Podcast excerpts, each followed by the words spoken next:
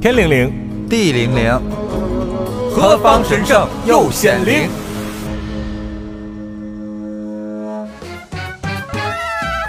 简单短的聚会好 happy，说来说去永远收不到你，谁不在场就拿它当话题，真真假假反正明天就忘记。小倩呢，可能认识我们比较早的校内网的朋友们是知道她是谁的。她是一个超级大美女，小倩跟我们第一面也是在那个房子里，那个房子真的好有渊源哦，是的。小辉，你有多少年没有去过那间房间了？十几年，十年吧，至少。然后你想有一天我们故地重游一下？你组织喽。我觉得这个 OK，这个 social 的能力我是没有问题。关键是小辉，我很怕，你知道吗？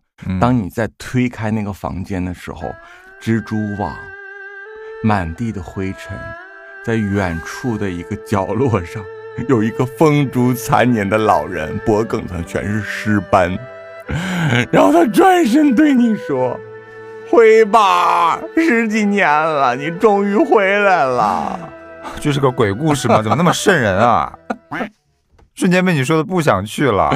然后你十几年前搬走时候留下的袜子，还挂在那个衣架上，已经变成咸鱼了吧？然后你搬走的那一天，丢在抽屉里的一条内裤，内裤它现在应该改造改造成口罩了吧？不但改造成了口罩，还在上面绣了一行字，啥呀？N 九五。就怀念我的味道，是吗？然后卫生间里面，当时你走的时候不要了的两个已经被你使用的炸开毛的牙刷，还插在杯子里。哎呦，你说到牙刷，我就想到一件特别对不起他的事情。你又干什么了？就我跟他在一起的时候，不是养了一一条小狗吗？叫臭臭。对，然后有一天呢，那个小狗就在我们家拉屎了。嗯，我不小心就踩上去了，踩到了我的拖鞋里。嗯然后这个时候我就去冲我那个拖鞋底，我发现我冲不掉，我必须要刷。嗯。但是我找了半天，我们家没有刷子，没有鞋刷子。嗯。所以我的目光就投向了他的牙刷。我就说 你好缺德呀！可是是这样，小薇，他再怎样也是你的男朋友。你这样的对他是这样子，你用他的牙刷刷狗屎，然后回头你还跟他接吻，你什么意思啊你？我不是，我当时真的是没有找到刷子，我没有办法了，我也很无奈，我也很被动，然后我就拿起了他的牙刷，把我那个拖鞋的鞋底的那个狗屎刷掉了。然后呢？但是刷掉之后，我又很认真的去清洗他那个牙刷，嗯，然后又放回了他的牙缸里。那他知道这件事吗？他不知道。当天他晚上回来之后，嗯，我就看着他拿起那个牙刷，对着镜子咔咔咔咔咔在刷牙的时候，我在旁边就觉得 就默默的飘走，嗯，就觉得我对不起你，然后心中就想说，做爱可以，接吻不行，嗯，好像有点那个味道。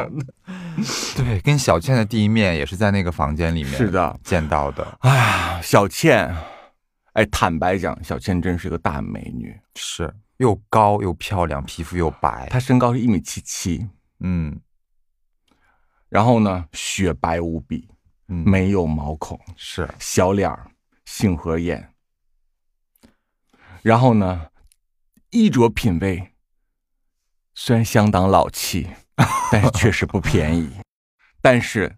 他还在上学的时候，我们第一次见面，你还记得吗？嗯，他穿了一身宝姿从远处走过来，是，不是像走秀一样？对，宝姿呢确实档次很高，可是你知道十几岁的姑娘就穿一套一套那种宝姿的套装，什么玫红色的、藕荷色的，你这，她从小就这种贵妇气质，对不对？嗯。但是优雅与端庄呢，只是她的表象。嗯，是这样子，在喝酒界里面，我最服的女性就是小倩。小倩，我们不敢说她有多高的酒量，嗯，但是小倩的酒胆，我觉得在北方无人能及。即便孙鑫在酒胆上也在她之下。是，小倩是真敢喝呀。你还记得吗？在有一次林佑的生日上，那天晚上是一个惊心动魄之夜。是那天晚上不但人多，而且还有很多各方的朋友们，甚至我们也不认识的。是，然后大家拼酒的时候，忘了聊到什么话题的时候，小倩的声量就越来越大，越来越大，最后就变成她的生日。她为了表达自己这个女王主角的 C 位，当天晚上喝的是茅台，她把那瓶茅台直接举起来对瓶一口吹了半瓶。我就去抢那个白酒瓶子，嗯，因为再这么喝不就出事儿了吗？哪有吹茅台的呀，听众朋友，当时真的很吓人。我记得当时啊，我就拽他手，我就把那个瓶子往下拔，然后他力气很大，他一把就把我推开了。夏荷，你他妈什么意思？你也心疼是吧？你，你妈的你，你心疼我喝你酒是不是？对，我记得当时啊，就是包括夏荷在内，好几个人，又有人扶着他，因为他站起来吹的，对，又有人扶着他，有人给他抢他手里的那个酒，他就撒了泼似的就在那儿，就一定要对瓶吹。是的，抢不下来，扬起头，咕噜咕噜咕噜，那个茅台就往里灌啊。是的，他对着白瓷瓶子灌了足足半瓶茅台，好吓人，简直太有胆量了。然后他坐下了。当我们在转战到 Melody 的时候，他就已经不行了。那天呢，刚好赶上周末，哇，那个 Melody，整个大厅全是人，都是我跟你说，那天的 Melody 就像是春运的火车站。是。然后呢，小倩还非要来，她用最后的一丝意识告诉我说：“夏荷，我得去。”于是乎，把他抬过来的。你知道抬他的时候那个场面吗？小辉，咱俩抬的呀。对，就是是这样子。我和小辉每个人都在他的腋下钻出一个头，然后他所有的头发，他是一个齐肩长发。嗯，你知道吗？他所有头发都在脸前面。嗯，咱俩架着一个一米七多的女子，然后他所有的头发全部在脸前面，一直到胸那里，看不见脸是什么？你知道吗？哎，给麦乐迪那个大厅里所有等候的人，给他们吓得给咱们开了一条路出来。对他们让路了，因为当时小倩到了麦乐迪之后，已经完全没有意识了，站都站不起来了。是我跟夏荷一边一个肩膀头子扛着她，就那儿跌跌撞撞的往前走，所有人都在那看着我们，你知道吗？我当时心想说：“哎呀妈呀，好歹我们俩在网上也有人认识，可别有人认出我们。” 然后呢？到了 KTV 以后，他就不行了。不行了以后，我说你们女生照顾他一下，然后孙鑫在里面照顾他，给他关到一个马桶间里面，说说你先吐一下，吐一下。结果他吐完了之后，那个马桶间的门就被他头撞开了。然后我就在女厕所的外面看见那个女厕所的走廊里面，他的长发已经铺满地。就是他吐完马桶之后，他没有站起来，他直接往后一仰睡觉。所以他头发就摊在了卫生间的地上一大片，你知道孙鑫小啊，孙鑫只有一米六几，对不对？嗯，那小倩一米七七，孙鑫就弄不动他，于是乎孙鑫就拉着他的长头发往卫生间门口拽，企图让他移动。哎呦，跟拉一一滩死猪一样往外拽，是不是？对。然后林佑在干嘛？他们去药店买药，买解酒药，他们就冲过来。冲过来以后，林佑这样，林佑捏着他两腮，然后另一个男人就这样掰他的嘴，然后把那个药片送到嘴里面去，然后拿温水给他送下去。这时候林佑就跟我说：“必须给他家人打电话了。”对，当时那个画面有点吓人，就是小倩已经就躺在那个沙发上，完全不省人事了，就你打他都打不醒，抽他都抽不醒的地步。然后。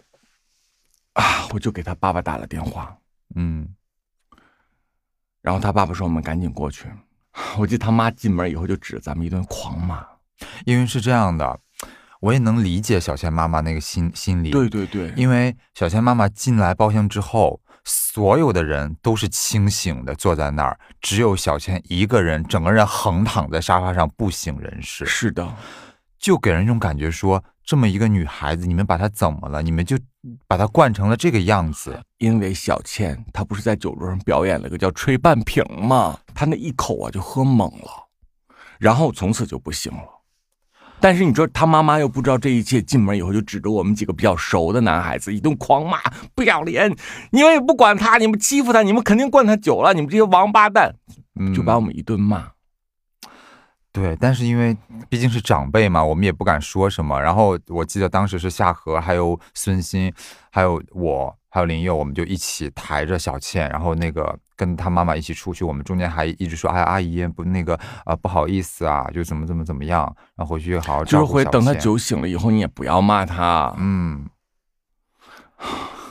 好，下次喝酒他还这样，对不对？那下次提前跟他妈妈打电话。我们今天 阿姨，我们今天可没有惯他哦，是他自己要来的。是这样子的，有一年是这样子，那时候咱俩已经绝交了。咱俩绝交那几年，有一年过生日，我记得我请了大概有七十口子。不，咱俩是单方面绝交，只是你把我拉黑了。OK，所以我就过生日没有邀请你。然后呢，一开始来的时候，小倩就带了一个男士，她说那是她男朋友。你知道她是那种一喝多了酒之后就开始羞辱旁边那位男朋友。嗯。有一点我当年的风范，对。然后呢，他可能就感觉说你陪的人太多了，就不会像以前那样好好的陪我喝，嗯，照顾我就照顾的不太周到。于是乎，我正在别的桌子上跟人家聊天的时候，我就我就感受到后面有一双手带着风就朝我来了。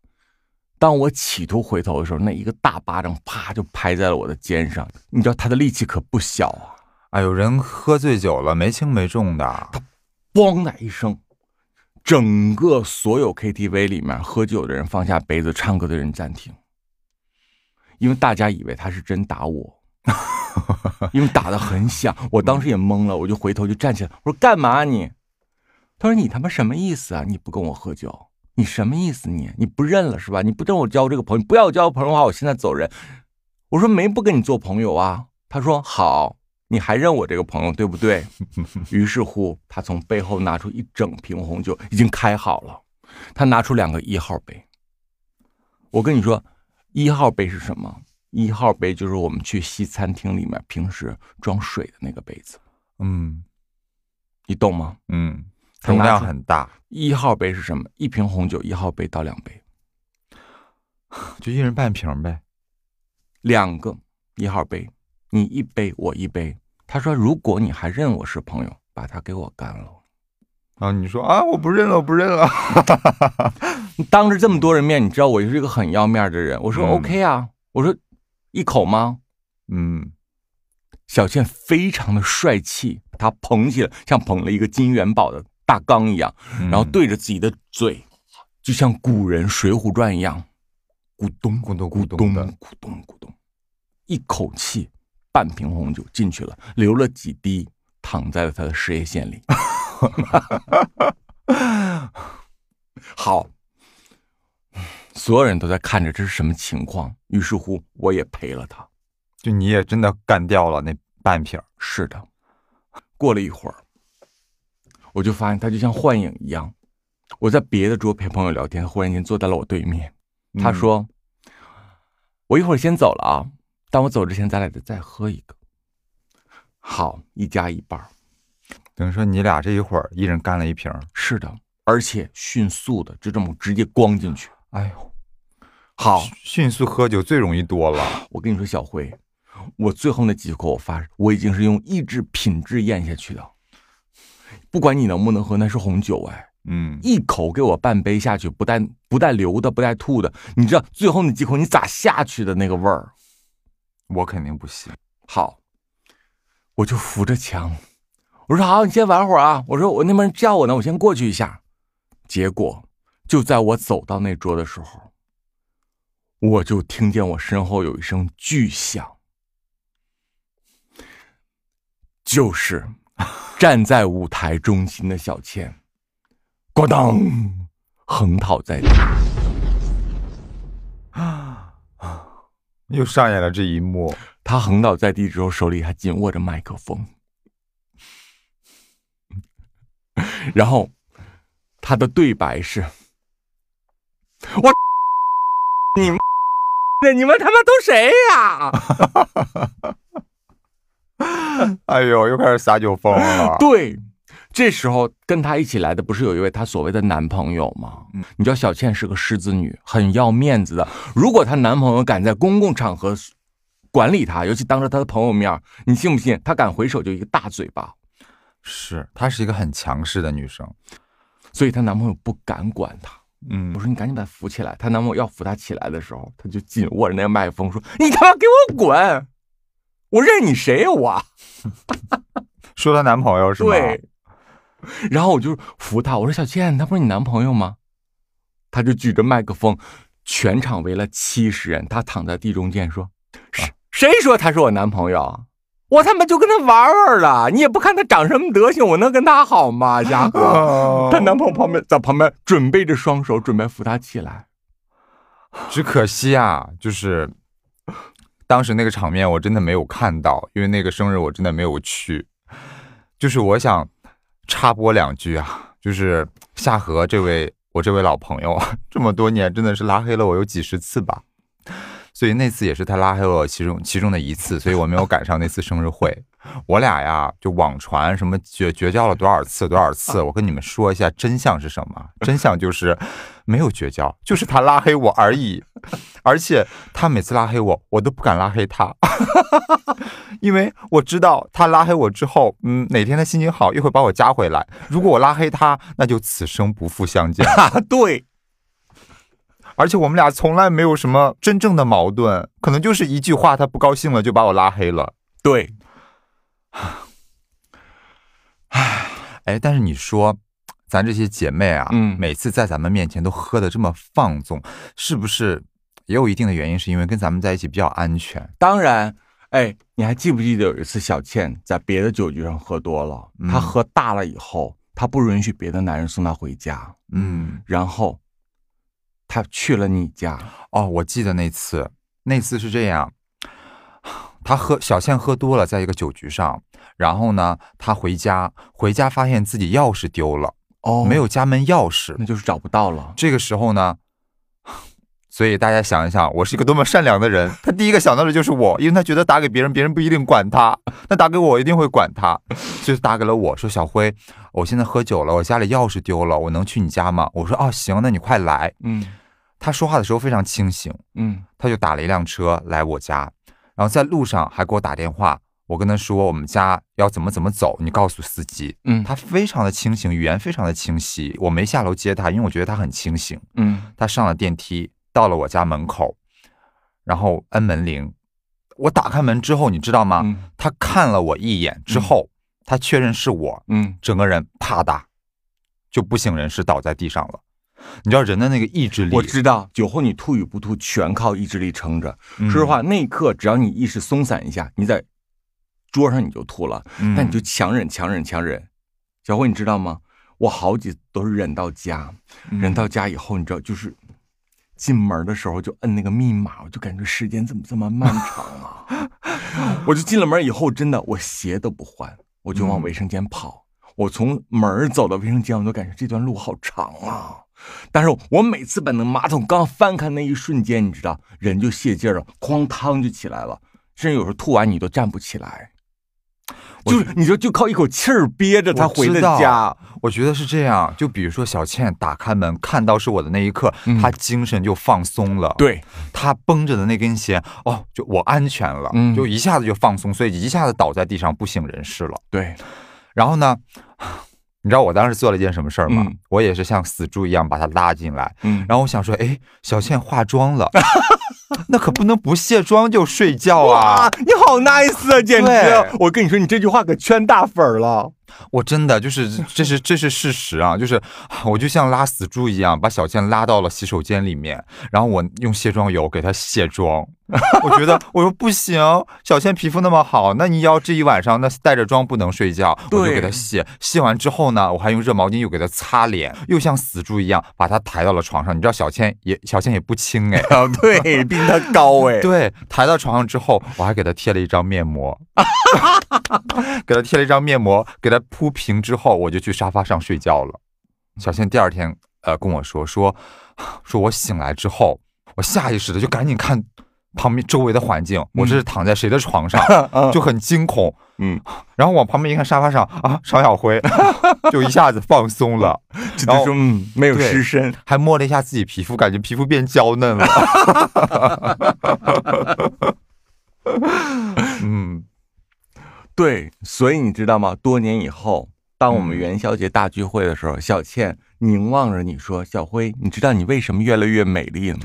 因为心善就会越来越美。你总是觉得说，小倩，你干嘛跟我说这么 drama 的台词？但这句台词，想想人家是有出处的，好吗？可能真的就是我是唯一一个 他喝多之后帮他卸妆的男人。对。”我们身边这些老姐妹，真是喝完酒的丰功伟绩太多了。我是觉得说，我们身边的每一个人对待他们爱人都没有对待朋友那么好。嗯，是，咱们真的是把真心都给了朋友。是的，你就包括像孙鑫脾气这么不好的人，嗯，你不觉得对待朋友都很好很好？哇，孙鑫。也是我们，我们当年呢，我跟夏荷跟孙鑫，我们自己给自己起了一个组合的名字，叫铁三角。就我们经常说，来，咱们铁三角一块喝。对，你不觉得吗？任何一场局如果没有孙鑫来主持，都感觉不完整，缺点什么，在活跃气氛和掌控节奏上都有点那不对劲。是，哎，有孙鑫在是真的开心，你不觉得吗？而且孙鑫真的是在乎朋友，远远多过于爱人。孙鑫呢，其实是一个有点脾气的东北姑娘，是的，但是她对朋友真的挺宽容的，是的，她对朋友特别的包容，把最好的一面给了朋友，回家对她另一半拳打脚踢，没错，我们怎么都这样啊？你说？但是你们别忘了，在我们这群老朋友当中，夏荷她并不是这样的哦，我也不知道她怎么融入到我们这个集体当中的，她是一个非常重色轻友的人。他是把自己最好的脾气、最好的包容都给了他的鲜肉们，然后对朋友们各种蹂躏、各种拳打脚踢。啊，是的。但是呢，我要强调一点，嗯，我对朋友呢也不差，嗯，啊，在行为上还是很慷慨的。但是我确实对朋友们的脾气很大。然后呢，我把我内心中所有最包容、最柔善、最任人欺负的那一部分，真的这辈子都献给了那些没有良心的帅哥。小辉，你也亲眼目睹过很多次，看见我对那些帅哥说的那些话，你都恍神了。我都觉得你是被什么附体了吧？这是你吗？这是我认识的夏荷吗？有一次啊，我记得我跟夏荷一块喝酒，然后喝了点酒，我就跟夏荷说了一句：“我说，哎呦，老夏，你能不能拿出来你平时对那些鲜肉十分之一的包容度来对待我们这些老朋友啊？”然后夏荷。一个课本都没打，说不行。就我说好行，没事儿，接着喝吧。全国人民都知道我对帅哥那是真好，是那个好到那真的是出钱，嗯，出力，帮事业，任做任闹。是，就对方越帅，我那包容力越大。对，是成正比的。对，就夏河在这种。恋爱关系当中啊，他真的是把自己最柔软，我们说的不好听点，就是叫最卑微的一面献给了这些帅哥。所以你要理解了，是朋友就让我拿来发泄好吗？人家大帅哥不让我发泄，你们这么老朋友总让我骂一骂好不好？所以也造就了我这么强大的内心啦，这么多年，嗯，就轻易也不会呃生气，也非常开得起玩笑了。对。是这样，你还记不记得？哎，孙鑫当时他也不上学了，他也没工作。孙鑫在北京的职业就是喝酒。哎，你就说孙鑫光在 Mix、Vix 这两家夜店，你说扔了多少钱吧？哎呦，孙鑫是要么不喝，要喝就得往大里喝。对，然后呢，孙鑫当时有一排的信用卡，于是乎，孙鑫我就记得他把他所有的信用卡全部刷爆。全部刷爆之后，孙鑫做一件事情，关机。我说孙鑫，你把手机关机了，那银行找不到你的话，不得告你吗？他说 No No No，你不懂。嗯，我把手机关机了，银行就会打担保人的电话。我说担保人谁？他说也就是我爸。这样的话呢，我关机了以后，银行就会打电话给我爸。我爸听见我把所有的信用卡都刷爆了以后呢？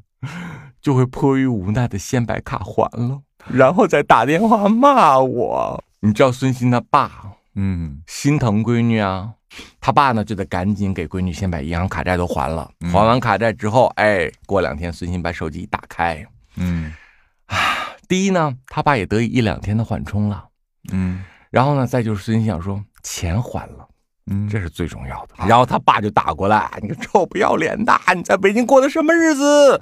我跟你说，我跟你妈在家里都不敢过这样的日子啊！你这个不要脸的，你不学无术，巴拉巴拉巴拉的给他一顿臭骂。嗯，好，他忍着，也就半小时结束了。嗯，撂下电话之后说：“哎，夏荷，你问问小辉晚上几点钟到 Mix 啊？我这边包都定了，别到时候大家都不来呀。”哎呦，真的是好疯狂的青春啊！我们真的怎么那么抓马呀？你记不记得孙鑫为了定座，嗯，还跟那个 VIX 的大周搞暧昧？你还记不记得？大周是 VIX 的一个经理，领班，领班。然后呢，他有一点点的，好像对孙鑫有意思，嗯，但是呢，孙鑫看不上他，平时还在联络。我说联络他干嘛？他说我吊着他不是为了给咱们订卡座吗？对，就是你知道当年的 Mi Mix VIX 是非常火爆的。对，就是你没有关系订不到好包厢、好位置。对，尤其是就是周末的时候，人多的时候，你必须得有点熟人才能帮你留位置。对，所以大周的用处就是这儿。对，大周被他保留下来，就是为了定座用。而且你知道，孙鑫是一个很讲究牌面的人，嗯，就感觉说我今天晚上要摆局招待人什么的，所有的订卡座，然后订包厢、开酒、乱七八糟的小吃软饮，最终一路到回家，就都要整得明明白白。是因为这是他的事业，而且孙鑫是一个什么样的消费观呢？我给你们举一个例子，你们就知道了，听众朋友。我就记得啊，有一次我跟孙鑫去逛那个太古里，嗯，啊，当时还不叫太古里，叫 Village，好像是。对。然后逛了一家品牌店，在地下。我们进去进去之后呢，我就拿了一件衣服，问服那个店员，我说这这件多少钱？店员说两千多。然后我刚要拿起来试一下，然后孙鑫说：“哎呀妈呀，走走走走走走走，太贵了太贵了，走走走走走，就把我往外拉。”是这样子，你要知道，对于一个普通的年轻人来讲，也许一两千的衣服也不算便宜。但是你要知道，对于天天这样在夜场子里面烧钱的人来讲，一两千还真不是什么大钱，可能就是某一瓶酒的钱。对，有一次我在国瑞城商场门口，嗯啊，我们俩准备去吃完饭，然后与你们相会，嗯，然后呢，我我在 H R M 门口就看见了孙鑫，嗯，孙鑫说他在那等我。结果呢，孙鑫就背了背了一个新款的包包。我说：“孙鑫，你新买的？”他说：“对啊。”我说：“什么牌子？”然后我就把他包拿起自己看，他就站在那个商场门口。哦，我说：“H&M 的。”他说：“假的。”我当时就这样凝望着孙鑫，我说：“孙鑫，H&M 还有假货呀？”对呀。他说：“有啊。”他说：“我这三十，我在动物园买的。”我说：“那那那真货多少钱？”一百八呢，太贵了。对，哎呦，就是，然后到晚上，到了 KTV 里面，哐哐哐摆一排酒，花四五千，嗯，这就是孙鑫，对，眼都不眨，他就觉得，哎呦，我花钱买这衣服，买个鞋有啥用啊？还不如咱喝了玩了。对呀，那喝那喝酒是正事儿啊，我花钱喝酒可以，花钱买这些东西不行。对，哎呀。后来啊，孙鑫的爸爸实在是看不下去他这种纸醉金迷的生活了，就把孙鑫送到了新加坡去留学。嗯，还记得吗？孙鑫在新加坡啊，那真的是人在新加坡，心在北京的夜店。你你你忘了当时？啊，孙鑫要去新加坡留学，走之前，妈呀，那跟我们那大聚会，跟生离死别一样。是的，就以后我就要离开大家了，我真的短时间内跟大家见不到面了，咱们这些酒局啊，从此可能就不能继续了。是的，结果去新加坡隔了一个月就回来了。是的，每个月都飞回来跟我们喝一顿大酒，那顿大酒就是我们要给他接风洗尘，就是人虽然去了新加坡。但是这个形式感依然还在，对。而且据我所知，孙鑫在新加坡这两年，一句英语没有学会，但是他把泰国同学、马来西亚同学、越南同学全部教会了东北话，对，以至于他那个越南的女同学，一个宿舍的，每次叫孙鑫都是孙鑫，你干哈？然后。嗯，他那个泰国同学，嗯，每天就站在那个孙鑫的宿舍门口，对屋里的孙鑫喊：“孙鑫，逛大街去。”对他真的是那两年，他就是奔着文化输出去的。对他把所有东南亚的同学教会了学东北话之后，他就回来了。对，这就是他的使命。对，回来了之后呢，他就把自己嫁出去了。啊。啊，还记得孙鑫的婚礼吗？当时他包了万达酒店一个宴会厅的一层楼，然后咱们都去了。去了以后呢，孙鑫是我见过唯一一个举着麦克风嫁人的人。嗯你不觉得吗？他的亮相是一束追光，然后唱着各种卖咱们在 KTV 里面熟悉的金曲就登场了。对，先唱的《牵手》，我还记得。然后呢？就是一顿狂唱，然后所有人就为她鼓掌，就感觉说：“哎，这位小姐一定是今天婚庆公司请来的女歌手，这是哪个网红啊？” 结果是她自己嫁人。所以你看，我们对 KTV 迷恋到什么程度，连自己的婚姻都要当成一个大舞台 来秀一下自己的歌喉。是的。不过，好像自从孙欣嫁人了以后，我们去 KTV 的次数也就减少了。孙欣嫁人之后，我们就告别了我们的青春卡拉 OK 时期。我只能说，孙欣隐退之后呢，我们这一代老牌的天后呢，嗯，仿佛就离开了排行榜，而且跟孙欣好多年没有见面了。是的，嗯，孙欣呢，离开我们之后。他在他生活的城市依然过着纸醉金迷的日子，好像还是这样子。不过我不知道为什么，我不知道从什么时候起，我忽然间就不喜欢去 KTV 了。我觉得去 KTV 里，我不知道要唱些什么。因为小辉，我真的不会什么新歌。哎，我也我会的还是当年的那些歌。对我也深有感触。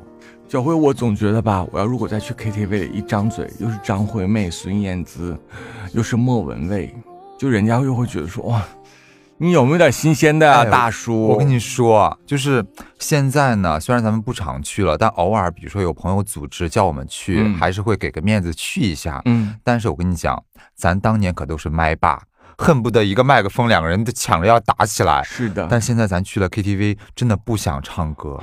我就看着那些弟弟妹妹们在那唱着各种现在的说唱啊，什么女团的歌啊，什么 Give me Give me 啊，这样边跳边唱的时候，我实在不好意思拿起麦克风来一首拜。我觉得自己好丧哦，是的，人家开开心心的，你干嘛有怨妇啊？对，是这样子，我真的不想，就是说，当别人那么开心的时候，然后别人在那块呃小情侣暧昧的时候，我来一首。人断了情，言而无信。但这都是我们当年最爱唱的歌。是的，我不会欢乐的歌，我就会简爱。就任何情侣坐在一起的话，我就拿个剪刀到他们中间，咔嚓一下，我给你送送上一首《简爱》。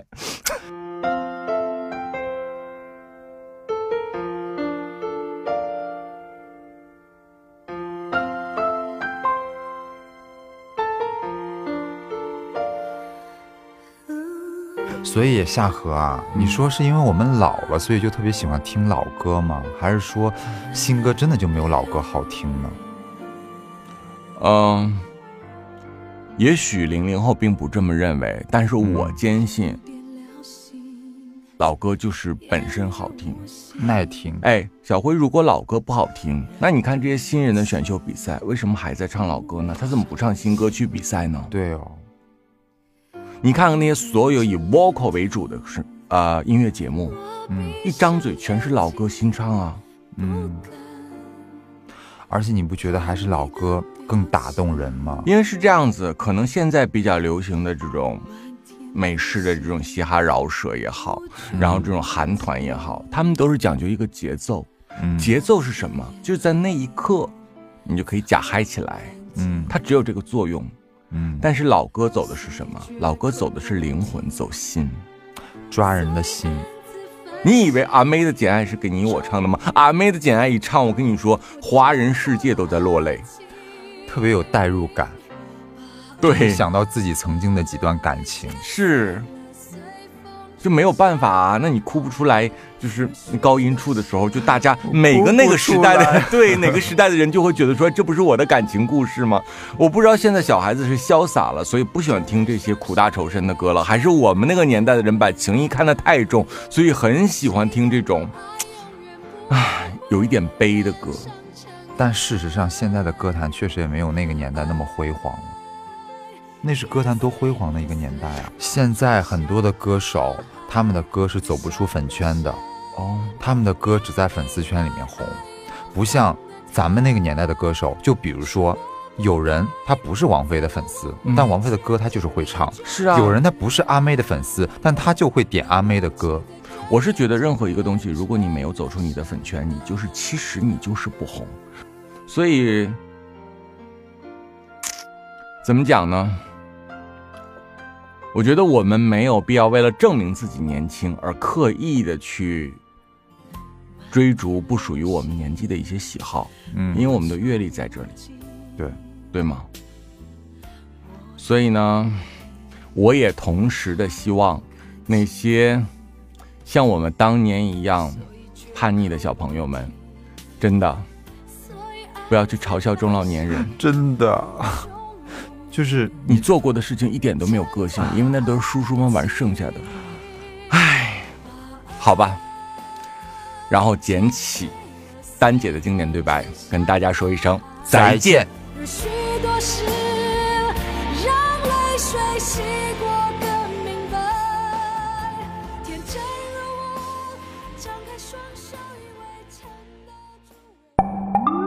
本节目由喜马拉雅播客厂牌辣条荣誉出品，辣条 louder，你的态度大声说。